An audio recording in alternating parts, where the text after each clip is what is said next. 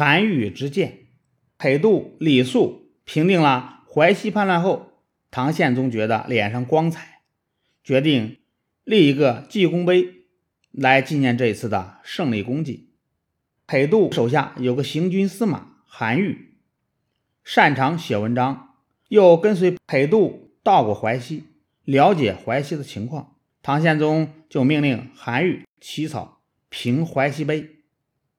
韩愈是唐朝杰出的文学家，河南河阳人。他认为，自从魏晋南北朝以来，社会风气混乱，连文风也衰落了。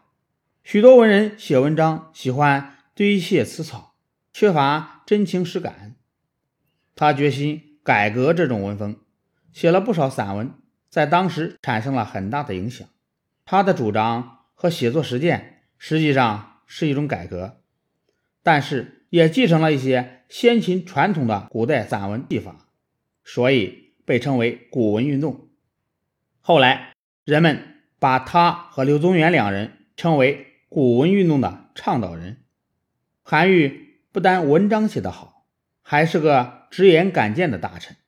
在他写完《平淮西碑》之后，便做出了一个得罪朝廷的举动。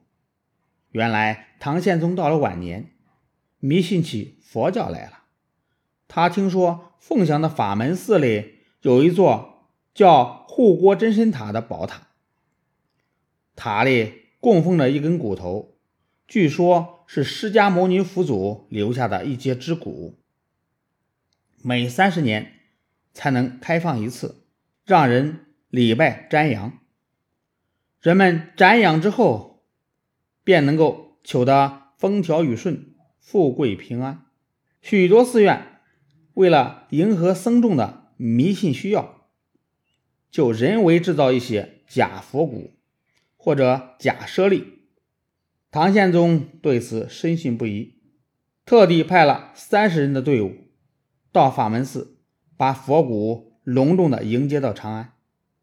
他先把佛骨放置在皇宫里供奉，而后送到寺里让大家瞻仰。下面的一般王公大臣也千方百计的想得到瞻仰佛骨的机会。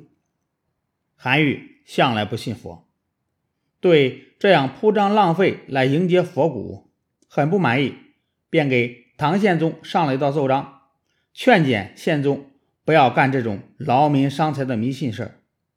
他说：“佛法的事儿，中国古代没有记载，只是在汉明帝以来才从西域传进来。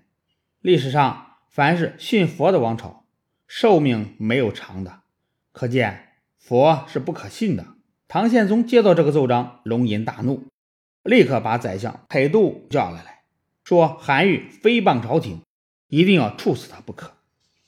裴度连忙替韩愈求情，唐宪宗才慢慢消了气，说：“韩愈说我信佛过了头，我还可以宽恕他。他竟说信佛的皇帝寿命都不长，这不是在咒我吗？就凭这一点，我绝不能饶了他。”后来有很多人替韩愈求情。唐宪宗没杀韩愈，把他降职到潮州去当刺史，一年后才回到长安，负责国子监的工作。就在这一年，唐宪宗死在宦官手里，他的儿子李恒即位，这就是唐穆宗。